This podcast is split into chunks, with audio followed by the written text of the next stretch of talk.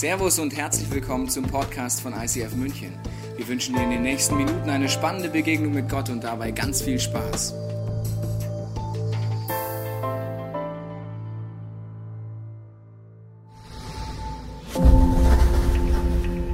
Was wäre, wenn wir aufmerksam durch unseren Alltag gingen?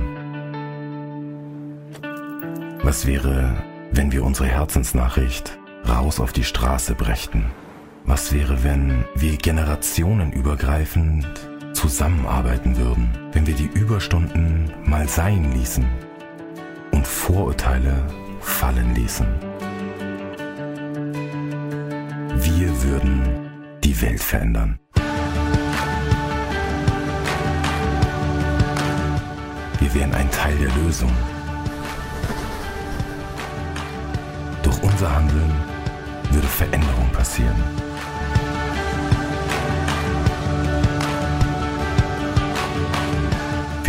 Unsere Komfortzone verlassen.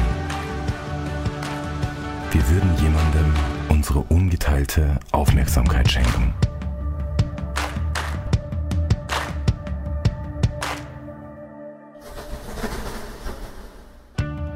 Was wäre, wenn sich unser Glaube in den Taten der Liebe zeigte?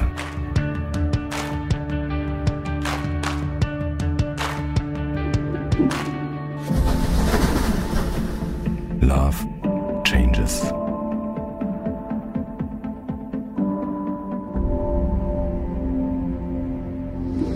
Was wäre, wenn? Was wäre, wenn ein junges Paar sagen würde, diese leise Stimme, die wir in unserem Herzen haben, etwas Neues anzufangen, es einfach wagt? Was wäre, wenn ihr alle sagen würden, naja, eure Idee, die haben schon viele vor euch gehabt, was soll das für einen Unterschied machen? Das ist auch nur ein Tropfen auf einen heißen Stein. Was wäre, wenn dieses Paar sagt, wir machen es trotzdem? Wir bleiben dran, trotz aller Zweifel, trotz aller Höhen und Tiefen, trotz aller Schwierigkeiten, weil der Wunsch ist einfach da, dass Gottes Liebe diese Stadt verändert. Was wäre, wenn? Wir feiern diese zehn Jahre ICF. Wir feiern zehn Jahre viele Menschen, die diese leise Stimme im Herzen ernst genommen haben. Am Anfang ein ganz kleines Team, heute viele Menschen. Wir werden im Zirkus Krone feiern am 3. Oktober und viele Menschen einladen. Und am Strich in zehn Jahren ist es eine Message. Love changes. Gottes Liebe verändert. Und ich möchte dich heute mit reinnehmen, diese Serie, sie wird uns monatelang beschäftigen. Ich hoffe, dein ganzes Leben beschäftigen, weil es geht darum, wie komme ich an einen Punkt, dass Gottes Liebe mich auf eine Art und Weise berührt und mir begegnet, dass ich danach anfange, diese Liebe wieder weiterzugeben. Und in einen Moment reinkomme, den man einfach gar nicht beschreiben kann, sondern erleben kann. Ich möchte am Anfang beten, dieser Serie. Sie ist mir sehr, sehr auf dem Herzen. Ich freue mich schon lange drauf und ich weiß, dass ich in erster Linie zu mir predige heute. Das heißt, wenn du auch noch was davon hast, ist gut, aber ich predige in erster Linie zu mir. Zu meinem Herzen.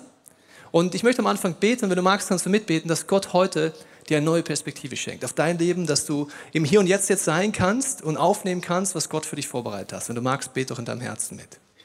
Vater, ich danke dir für diese neue Serie und ich bete es für unser Herz, dass du zu uns redest, dass du uns hilfst, im Hier und Jetzt zu sein, dass du unsere Perspektive veränderst auf dich, auf unser Leben und auf unsere Umgebung. Amen.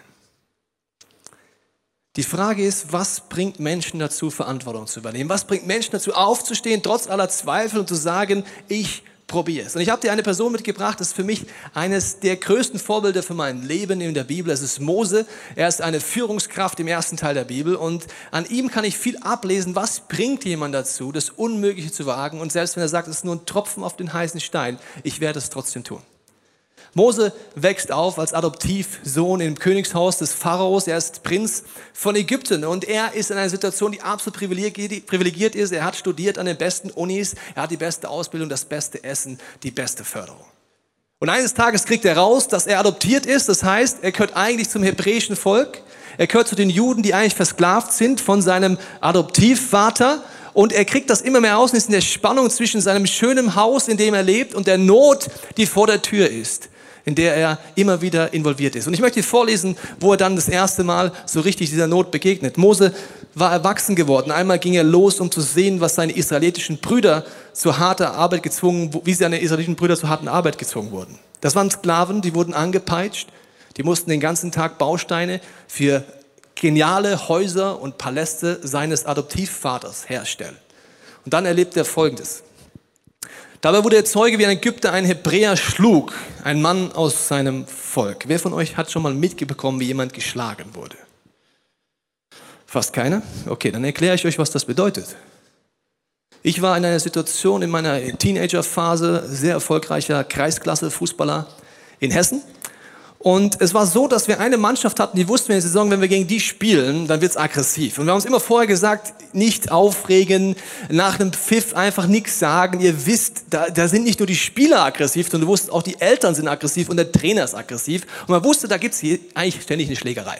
Okay, in diesem Setting waren wir und äh, wir haben gespielt und dann gab es eine Situation, wo ein Freund von mir gefault wurde und er ist halt, wie es unsere guten Vorbilder in der Bundesliga auch machen, sofort aufgestanden, so, ey, was ist los? So, Ribéry-Style, ja. Also so gleich so, äh, so ein bisschen, also, der meist, dann denkt man manchmal doch, dass der Mensch vom Affen abstammt, wenn man sowas sieht. Also, also äh, genau so. Okay. Die Situation war nicht ganz so schlau, weil wir wussten, das ist aggressiv und sofort kam Rudelbildung. Und Rudelbildung heißt, alle stürmen dorthin. Okay? Und der Schiedsrichter in der Kreisklasse hat keinen Videobeweis, der hat auch keinen Funk zum Linienrichter, der ist vollkommen überfordert. Und ich sehe nur, dass mein Freund eine volle Kanne ins Gesicht kriegt, als ich hinrenne und ich höre das Geräusch, wie die Nase bricht. Und wenn du das mal gesehen und gehört hast, läuft es dir noch eiskalt den Rücken runter, obwohl es schon lange vorbei ist. Das läuft uns vielleicht schon eiskalt den Rücken runter, obwohl wir gar nicht dabei waren, aber diesen Sound werde ich nie vergessen. Wir sind dann dazwischen gegangen, haben ihn dort rausgeprügelt aus der Situation. Aber diese Situation werde ich nie wieder vergessen. Und wenn die Bibel davon erzählt, dass Mose so einen Moment hat, wo er sieht, wie sein, jemand aus seinem Volk geschlagen wird, dann ist das nicht so, ja, er wird geschlagen, sondern das ist ein Geräusch. Das ist ein Bild. Das vergisst du nie wieder. Was passiert als nächstes im Leben von Mose? Mose sah sich nach allen Seiten um. Und als er sich überzeugt hatte, dass außer ihnen niemand in der Nähe war, schlug er den Ägypter tot und verscharrte ihn im Sand. Wenn wir einer Not begegnen, die uns überwältigt, ist oft unsere erste Reaktion, Gewalt erzeugt Gegengewalt. Hass gegen Hass. Übrigens, viele Terroristen haben am Anfang gute Motive. Wusstest du das? Nicht alle, aber viele am Anfang haben irgendeine Überzeugung. Und die Überzeugung ist, der Zweck heiligt die Mittel. Zum Beispiel, ja, so zwischen, auch zwischen Terroristen und dazwischen gibt es ja noch alles Mögliche. Da gibt es noch irgendwelche Umweltaktivisten, die sagen zum Beispiel, der Zweck heiligt die Mittel. Ich darf Straftaten begehen, ich darf auch zu Gewalt greifen gegen die Staatsmacht, darf Polizisten Steine in die Fresse schlagen. Warum? Ich stehe für eine gute Sache auf. Oft, wenn uns Nöte überwältigen, sind wir der Gefahr, auf eine Art und Weise zu reagieren, die so gar nicht göttlich ist, die teuflisch ist die nämlich nicht von Liebe geprägt ist, sondern von dem Ziel, hier muss doch mal jemand was tun. Und dann packen wir an und zerstören vielleicht erstmal mehr, als dass wir zum Leben dienen. Und das ist bei Mose auch so diese erste Reaktion. Am nächsten Tag ging er wieder dorthin und sah zwei Hebräer miteinander scheiden, also zwei aus seinem Volk. Jetzt, warum schlägst du einen Mann aus deinem eigenen Volk? fragte Mose, der im Unrecht war. Das heißt, am nächsten Tag hört er den gleichen Sound, sieht die gleiche Szene diesmal noch emotionaler für ihn, noch schlimmer für ihn, weil diesmal zwei seiner Brüder in dem Sinne aus seinem Volk sich schlagen. Es ist emotional too much für ihn. Er flieht, er rennt weg, er muss auch wegrennen, weil er eine Straftat begangen hat. Und dann gibt es eine Szene und diese Szene ist für mich der Schlüssel für das, was ich dir heute mitgeben möchte. Wie passiert es, dass du wie so einen Moment in deinem Herzen hast, wo Gott anfängt zu dir zu reden und dir einen Auftrag zu geben? Und zwar kommt er in der Wüste an einen Busch, der brennt und der verbrennt aber nicht. Ja, ein faszinierendes Phänomen. Er geht näher zu diesem Busch ran und Gott fängt an zu reden zu ihm. Er sagt zunächst, zieh deine Schuhe aus, das ist heiliger Boden. Ich möchte mit mir unterhalten. Und dann sagt Gott einen entscheidenden Satz. Achtung. Er sagt, der Herr sagt, ich habe gesehen, wie schlecht es meinem Volk in Ägypten geht. Und ich habe auch gehört, wie sie über ihre Unterdrückung klagen. Ich weiß, was sie dort erleiden müssen. Was sagt Gott zu Mose? Die Not, die dich emotional macht, habe ich gesehen. Ich habe gehört, nicht nur ihr Wehklagen, sondern alle Schläge, die du auch gehört hast. Mit anderen Worten sagt Gott, die Emotion, die in dir ist, ist meine Emotion. Die Not, die du siehst, ist die Not, die ich schon lange sehe.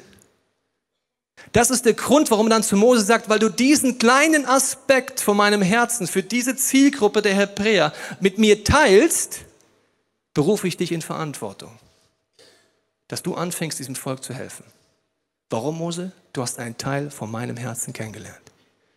Das ist ganz wichtig, weil wir denken ja oft, dass wir äh, Gott irgendwie erklären müssten, was hier auf der Welt abgeht. So beten wir auch oft. Also Christen beten oft so, ja. Ja, Gott, du siehst die Not von so und so. Greif doch bitte ein, Gott, bei so und so. Oder egal was es ist, was dich überwältigt, du machst die Nachrichten an, siehst vielleicht etwas über Human Trafficking, über irgendetwas und man denkt so ein bisschen, man müsste Gott davon erzählen. Auf eine Art, weil er da oben beim himmlischen Barbecue im Herzengel Gabriel abhängt und keine Ahnung hat, was hier unten abgeht. Der peilt einfach nicht. Der muss sagen, du Gott, du musst jetzt eingreifen. Was sagt Gott zu Mose? Ich habe darauf gewartet, dass du in deinem Herzen einen kleinen Aspekt von meinem Herzen erkennst. Was sagt Gott zu Adam und Eva? Er sagt, macht ihr euch die Welt untertan. Ich lege euch alles in die Hände, alle Ressourcen, alle Möglichkeiten. Gestaltet, schafft neue Dinge. Ihr könnt sie teuflisch einsetzen oder göttlich einsetzen. Wir haben oft die Idee, dass wir Dinge delegieren wollen. Das nennt man Gebet oft im Christentum. Wir wollen die Probleme nach, zu Gott delegieren. Gott, es gibt ein Problem. Mein Nachbar hat eine Ehekrise. Greif du ein. Hier hat jemand nichts zu essen. Gott, greif du ein. Hier gibt es Human Trafficking. Gott, greif du ein. Hier gibt es eine Scheidung. Gott, greif ein. Wir beten ganz schnell so, oder? Das nennt man Delegieren. Weißt du, was Gott antwortet? Gebt ihr den Armen zu essen. Kleidet ihr die, die keine Kleidung haben. Besucht ihr die, die in körperlich, seelischen oder geistlichen Gefängnissen sitzen. Gebt ihr denen zu trinken, die Durst haben. Wie? Ich kann die Weltarmut gar nicht Gott delegieren? Ich kann Human Trafficking nicht an Gott weiter delegieren?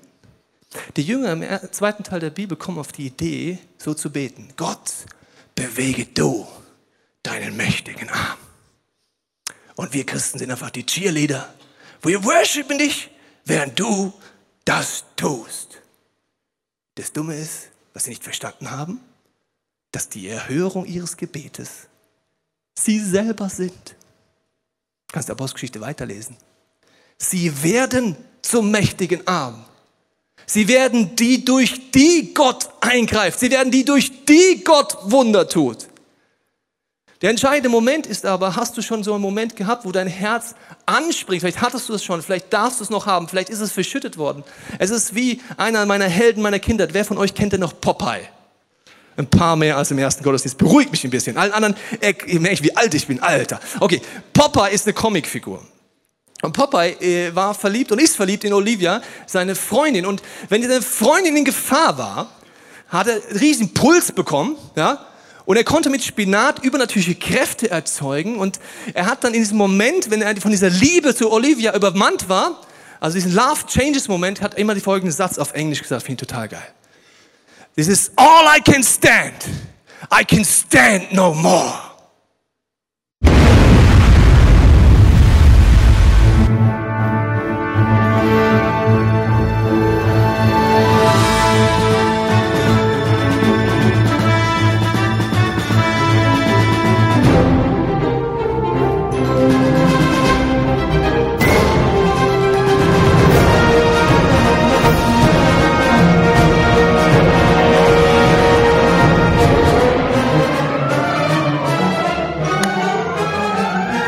Ja, Popeye, komm mal her.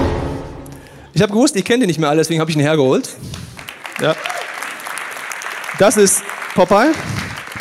Und er hat diesen Love Changes Moment, wo er diesen Spinat nimmt und sagt, jetzt wird was verändert. Vielen Dank, Popeye. Kannst dich mal nochmal Platz nehmen. Das sind die Momente, wo die Frage ist, ob du sie schon erlebt hast oder nicht, aber sie ziehen sich durch die ganze Bibel. David zum Beispiel, erster Teil der Bibel. Er kriegt den Auftrag von seinem Papa, dass er Essen zu seinen Brüdern an die Front bringen muss, in eine Kriegssituation. Und der Vater sagt zu ihm, okay, bring es deinen Brüdern, schau, wie es ihnen geht. Und er geht dann zu seinen Brüdern. Das äh, israelische Armee ist, aufge, äh, ist dort aufgestellt. Gegenüber steht jeden Tag ein Kollege auf, er ist Goliath, ein sehr imposanter Krieger und beleidigt von morgens bis abends den lebendigen Gott und alle, die an Gott glauben. Und sagt er, was wollt ihr eigentlich? Ihr seid doch eh Schwächlinge und euer Gott ist doch eh nichts. Und er lästert und lästert. Und David geht dort lang und schaut sich um und denkt sich, Jungs, Mädels, wollt ihr nichts machen? Ich meine, äh, äh, hallo, äh, macht keiner was? Und dann hat er sein Love Changes. Moment.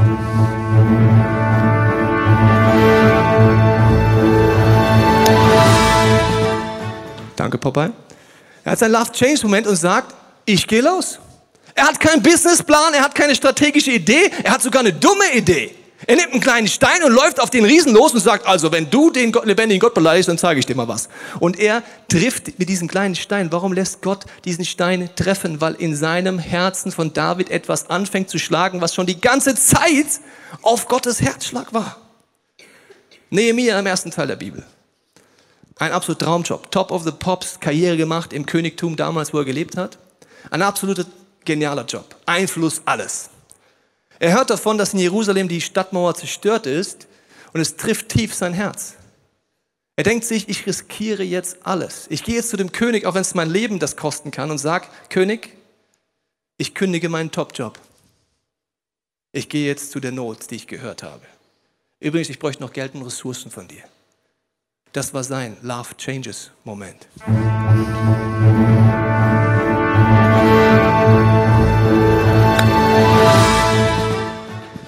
Ich weiß nicht, ob du so einen Moment schon mal hattest. Es kann unterschiedliche Dinge sein, dass du eine Scheidung mitbekommst, dass du vielleicht selber ein Scheidungskind bist.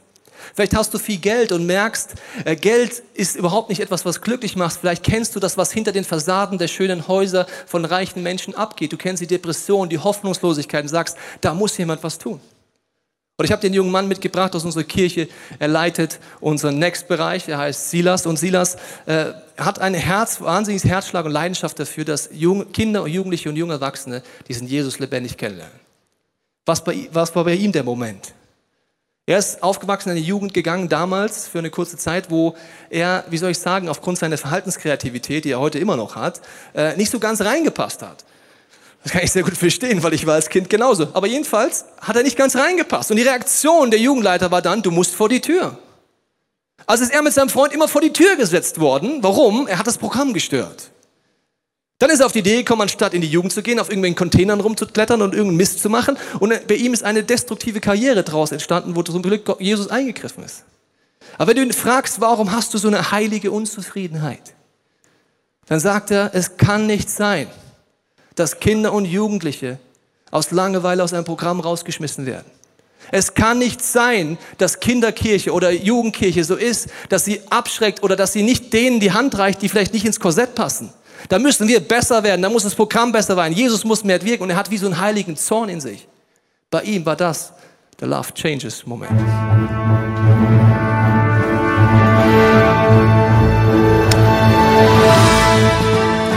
Das ist ein Satz. Sehr gut. Ich möchte ein weiteres Beispiel erzählen. Talia, ich habe dir ein Bild von ihr mitgebracht mit ihrem Mann.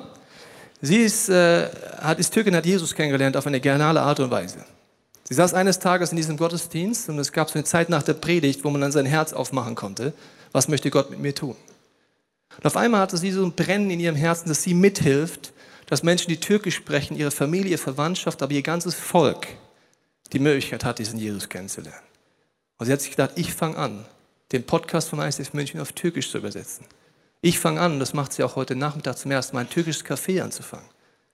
Sie hat in diesem Punkt, irgendjemand müsste was tun und sie hat diesen Love Changes Moment.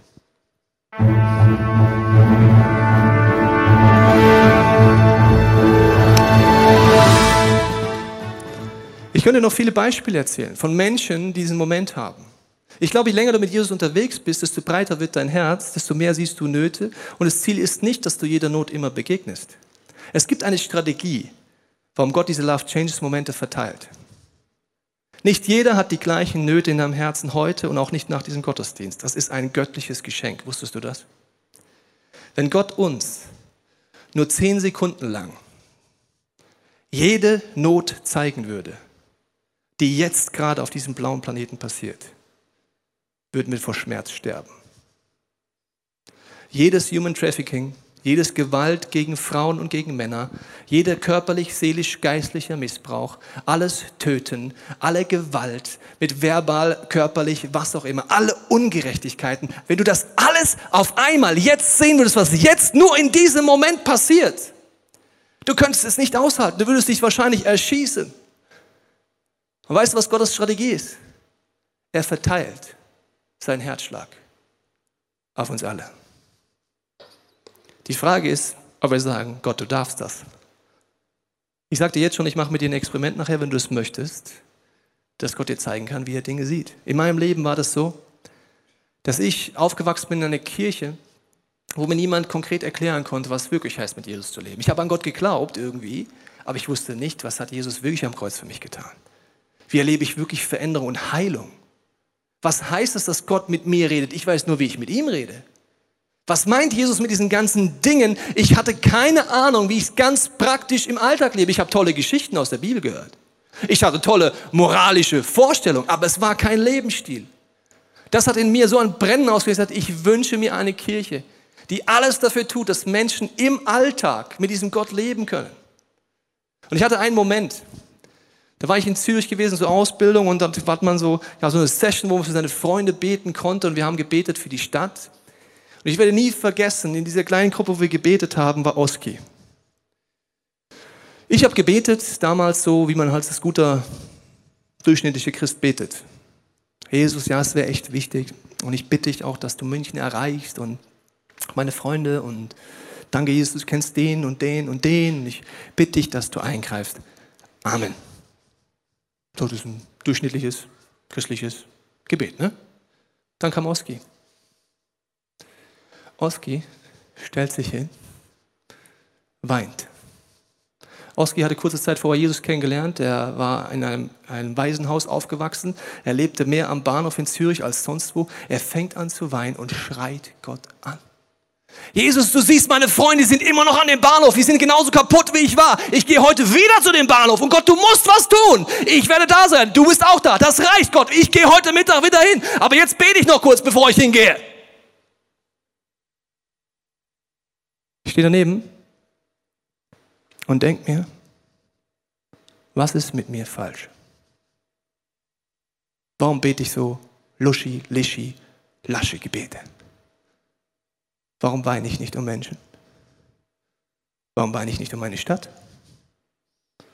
Warum ist es auf Deutsch gesagt mir auf eine Art, auch wenn ich es anders lebe, auf eine Art egal, ob Menschen in der Ewigkeit sind, sonst würde ich anders leben? Ich sagte, Oski, kannst du für mich beten? Ja, was denn? Ich brauche dieses Feuer, Oski. Ich bin auf die Knie gegangen in diesem Kurs und Oski hat für mich gebetet. Ich habe Oski letztes Jahr in Zürich getroffen, als ich gepredigt habe. Er ist heute verheiratet, sein ganzes Leben ist wiederhergestellt. Ich habe gesagt, Oski, weißt du das Gebet noch? Das hat mein Leben verändert. Seitdem bete ich anders, seitdem lebe ich anders. Das war mein Love Changes Moment.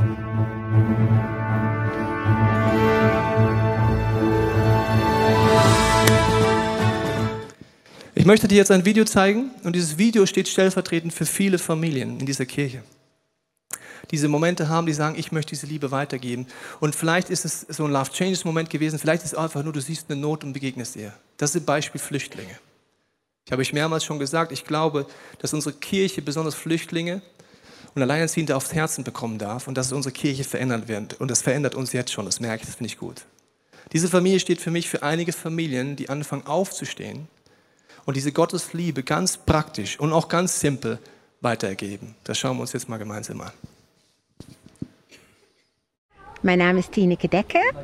Ich bin Holländerin, wohne aber seit fast 33 Jahren in Deutschland und bin, habe ich schon gesagt, wie alt ich bin? Naja, ich bin 62 Jahre. Anfang des Jahres äh, haben wir in der Small Group gesprochen über unsere Berufung. Das kam wie ein Blitz, aber ich habe dann gesagt, ich weiß, was meine Berufung ist. Ich bin berufen, Vater zu sein. Aber ich habe das sehr eng gesehen, von Kinder, von Pflegekinder, aber nicht weiter. Da habe ich noch nicht daran gedacht, dass Ahmed schon seit Monaten Vater zu mir sagt. I have a new, family, new parents. Uh, the, the new parents, and I'm so happy about them. I'm from Afghanistan. Now it's uh, six months I come in Germany, but this uh, six months I know this family. They are very help me. Wenn sie mich Mama nennen oder Oma oder, oder Mother, dann ist es so eine Bestätigung, dass sie wirklich angekommen sind.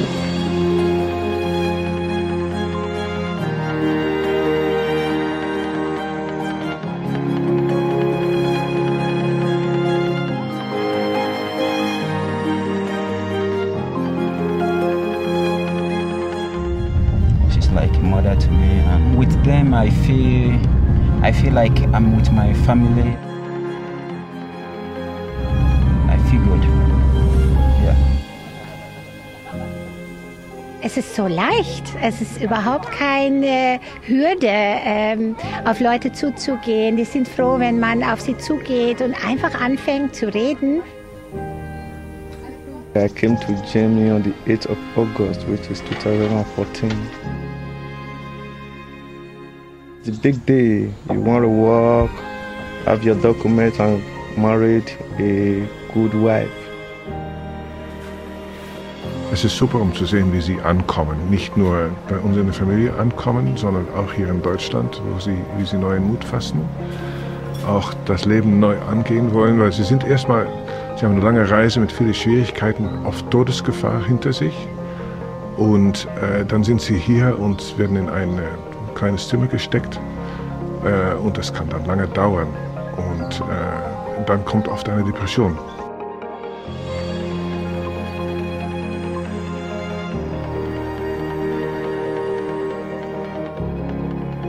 Before I meet Tineke, I always sit down alone thinking, wow, what to do. I know nobody. Things are so difficult. So since the first day I meet Tineke, things are getting changed better and better, better and better. Der Oma sagt Opa zu mir, weil die Enkelkinder Opa sagen und er nennt Tineke Oma. Ein bisschen komisch, aber okay. I am a Muslim. Yeah, and as you can see,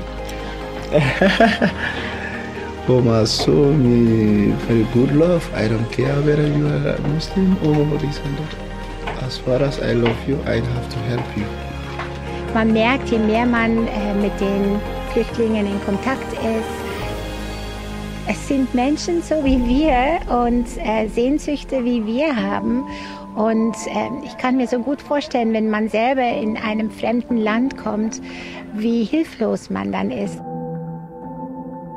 Ich habe in Hebräer einen Text gefunden, der das sehr gut äh, darlegt. Hier steht Hebräer 13, Vers 1. Liebt einander weiter als Brüder und Schwestern, das versuchen wir immer in der Gemeinde zu, zu machen. Aber dann auch vergesst nicht, Gastfreundschaft zu üben, denn ohne es zu wissen, haben manche auf diese Weise Engel bei sich aufgenommen. Kümmert euch um alle, die wegen ihres Glaubens gefangen sind und sorgt für sie wie sie euch selbst.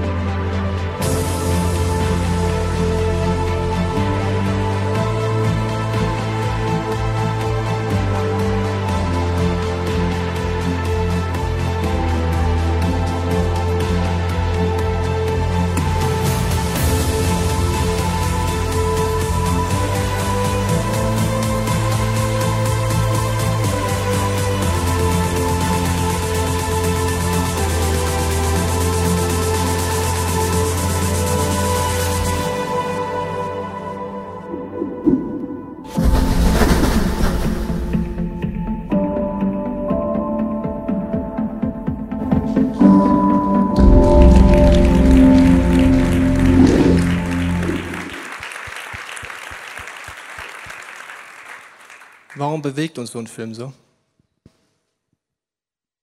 Warum kommen uns vielleicht die Tränen? Warum spüren wir in unserem Herz, da ist irgendwas? Ich glaube, dass Momente sind, wo wir merken, wie Gott ist, wie sein Wesen ist. Und wir merken, wenn jemand anfängt, sich diesem Gott so zur Verfügung zu stellen, was ist passiert. Gott hat nicht nur den Wunsch, dass wir Filme anschauen dieses Jahr und sagen, Mensch, toll, was diese Familie macht. Er möchte, dass wir in diesem Film mitspielen. Das heißt für jeden von uns etwas anderes. Das kann bei Flüchtlingen bedeuten, dass du sagst, ich fange an, in Flüchtlingsheime zu gehen. Das kann sein, dass du Partnerschaften übernimmst. Aber vielleicht heißt es auch einfach, du lernst Leute kennen, die durch diese Tür reinkommen, wie am Ende dieses Films. Machst mittags etwas zusammen oder unser Love Changes Café, das ab nächste Woche 14.30 Uhr immer auf ist. Vielleicht gehst du dort rein, lernst Leute kennen. Vielleicht bist du einfach da. Vielleicht heißt es auch, dass du eine E-Mail an Steffen schickst. Ich blende dir die E-Mail-Adresse ein. Er ist dafür zuständig für alle unsere sozialen Projekte. Aber vielleicht heißt es auch, dass du einfach in deiner Nachbarschaft anfängst. Wie für jeden heißt das das Gleiche, das habe ich dir gesagt. Ich glaube, viele von uns werden im Bereich Flüchtlinge und Alleinerziehende diese etwas tun, aber andere heißt es einfach, da wo ich bin. Und Jesus betont das immer wieder. Die Bibel ist voll davon. Da geht es um Arme, Gefangene. Da geht es um Durstige, um Leute, die in Gefängnissen sitzen. Da geht es um Menschen, die Durst haben. Da geht es um Menschen, die Nöte haben. Und es ist für mich körperlich, seelisch und geistlich gleich. Du kannst körperlich im Gefängnis sitzen, ja. Aber du kannst genauso seelisch im Gefängnis der Depression sitzen und in einem wunderschönen Haus als Nachbar bei dir wohnen. Du kannst geistlich in einem Gefängnis sitzen, unter Sünde und Verletzung leiden. Und Gott hat ein Abenteuer mit uns als Kirche vor. Dass wir neuen Dimensionen sagen, wir stehen auf, da wo wir sind. Wenn ich mein Kind in den Kindergarten bringe, sage ich, Gott, verändere meine Perspektive. Wenn ich in mein Wohnhaus reingehe, Gott, verändere meine Perspektive. Und Jesus nimmt eine sehr herausfordernde Bibelstelle im zweiten Teil und erklärt, dass am Ende unseres Lebens eine Gerichtssituation gibt. Kannst mal nachlesen, der letzte Teil des Matthäus-Evangeliums. Und dann redet er darüber, dass Gott Menschen einteilen wird für die Ewigkeit oder eben nicht in Ewigkeit bei ihm zu sein. Und ich habe lange diese Geschichte nicht so wirklich verstanden, muss ich dir sagen, weil er sagt dann zu den einen, als sie sagen, ey cool, warum kommen wir noch mal rein hier? Sagt er, ja, ihr habt mir, als ich gefangen war, sagte mich, habt ihr mich besucht, als ich durstig war, habt ihr mir zu trinken gegeben, als ich keine Kleidung habe, habt ihr mir Kleidung gegeben, als ich einsam war, habt ihr mich besucht. Das habt ihr für mich getan. Dann sagen sie, okay, super. Dann sagen die anderen, aber warum wir nicht? Und dann zählt er das Gleiche auf und sagt, und das habt ihr nicht für mich getan. Ich glaube, es gibt einen entscheidenden Schlüssel, wenn du Nöten begegnest. Und ich glaube, Nöten begegnen wir alle. Auch wenn du heute sagst, du bist kein Christ. Tief drin in uns haben wir die Sehnsucht, etwas Sinnvolles zu tun.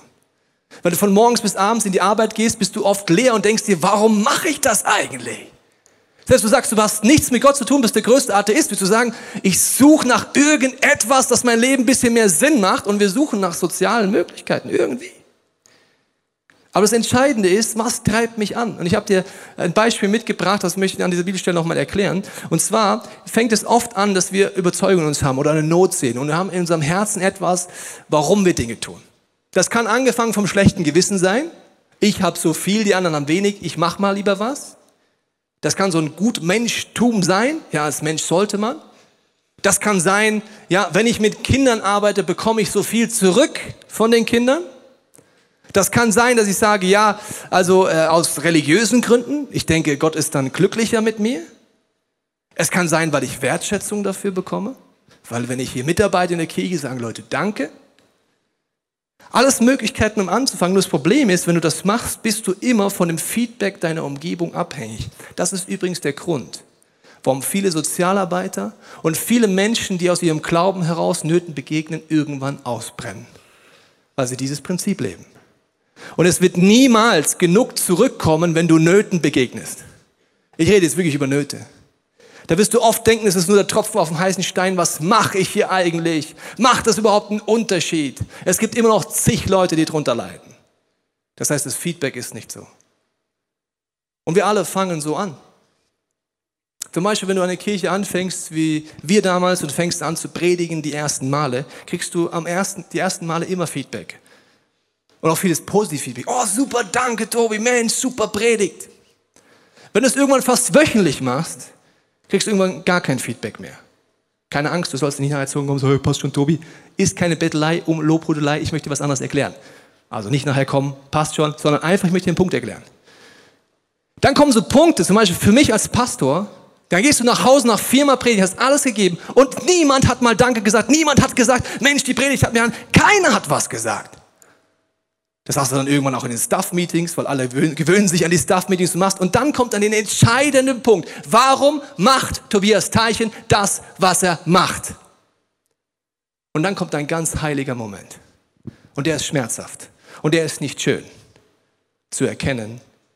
Bin ich schon an dem Punkt, dass ich sage, ich mache es für dich, Jesus. Wenn am Ende von einem Sonntag keiner Danke sagt zu dir, wenn du wieder deinen Hintern dir aufgerissen hast in einem Projekt, wenn du der Arbeit alles gegeben hast, du zu Hause und keiner Danke sagt, sage ich zu dir herzlichen Glückwunsch zu einer Challenge. Und die heißt, warum tue ich die Dinge, die ich tue? Ich habe dir eine weitere Grafik mitgebracht, die erklärt es dir. Die göttliche Version ist, ich tue die Dinge, weil sie Jesus mir aufs Herz legt und ich mache sie für Gott. Gott sieht alles, Gott weiß alles und egal wie viel zurückkommt und egal wie stark die Not auch wirklich dadurch weggeht, ich mache es für ihn. Diese Menschen brennen nicht aus. Ich zeige dir nochmal beide im Vergleich. Das heißt, Gott möchte dich einen Weg gehen. Wir fangen alle so an, deswegen fang bitte so an. Es ist nicht so, oh, ich habe noch nicht die perfekten Motive, das ist nie so. Aber fang bitte so an, aber ich lade dich ein, diesen Weg zu gehen. Und deswegen, wenn du diesen Jesus noch nicht kennst, wirklich, ist heute die Möglichkeit, ihn in dein Herz einzuladen, weil das ist die absolute Voraussetzung, dass du Nöten wirklich begegnen kannst, ohne selber dabei drauf zu gehen. Wenn du es nicht kanalisieren kannst, die Not und den Schmerz, wenn du nicht Verletzungen verarbeiten kannst, wenn du nicht tief drin im Herzen weißt, es gibt einen Gott, der ist viel größer als alles, was ich gerade tue, wirst du aufgeben. Vielleicht hast du auch schon mal angefangen und hast aufgegeben aus diesen Gründen. Dann kannst du heute diesem Jesus sagen, Jesus, ich nutze die Nöte, um aufzustehen und gleichzeitig dich besser kennenzulernen. Ich glaube, dass du heute ein Experiment machen kannst, wenn du es magst. Ein gefährliches Experiment auf eine Art. Sagen, Jesus, gib mir einen Love Changes Moment. Gib mir neu, zum ersten Mal, erinnere mich vielleicht. Hol wieder Sachen raus, die vielleicht verschüttet sind durch Stress, durch Alltag. Und gib mir diesen Moment wie bei Mose, wo ich wieder merke, das, was ich jetzt gerade hier spüre, ist ein Teil von deinem Herzen. Sodass dein Herz nicht im Alltag dahin trottet, im Alltagstrott, sondern dass es Gottes Herzschlag spürt und dass das eins wird. Ich glaube, dass Gott Leute heute rausrufen wird im Bereich Flüchtlingsarbeit. Ich glaube aber auch, dass er dich rausruft, ganz praktisch in deinem Alltag zu überlegen, was das heißt. Wir werden uns vier Wochen Zeit nehmen für diese Serie und ich hoffe, dass sie dein ganzes Leben verändert. Ich hoffe, dass es nicht eine Serie ist, die wir uns vier Wochen reinziehen, sondern wo du Jahre später sagst, Love changes. Und ich werde es beten und wenn du magst, kannst du in deinem Herzen einfach mitbeten. Und ich habe gesagt, ich bete, predige diese Predigt in erster Linie zu mir selber. Weil in Alltagsstresssituationen, in Verantwortungssituationen verliert man manchmal dieses Herz.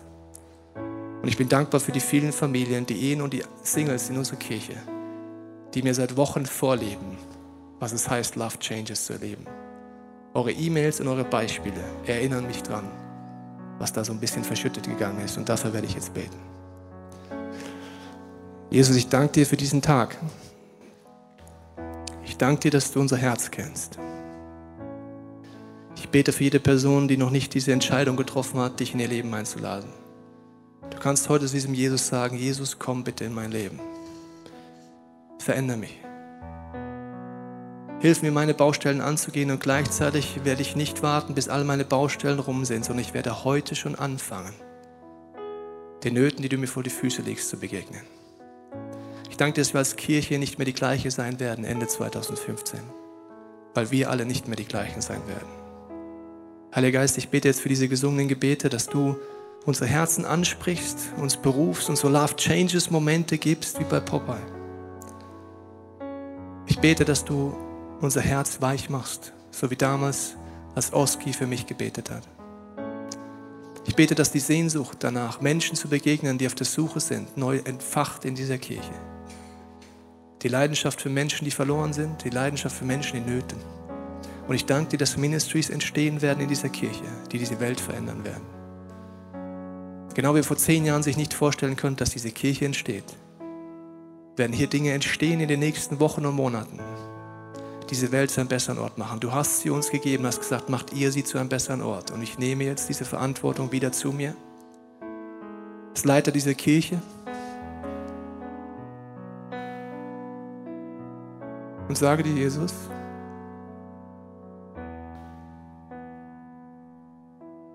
dass du uns benutzen darfst. Ich sage dir auch, dass es die größte Ehre meines Lebens ist, dass du mich gebrauchst. Wir wollen jetzt singen, Take All of Me. Jesus, nimm mein Leben, nimm meine Schwachheiten und gib mir die Momente, das Privileg, dass mein Herz mit deinem Herzschlag übereinstimmt.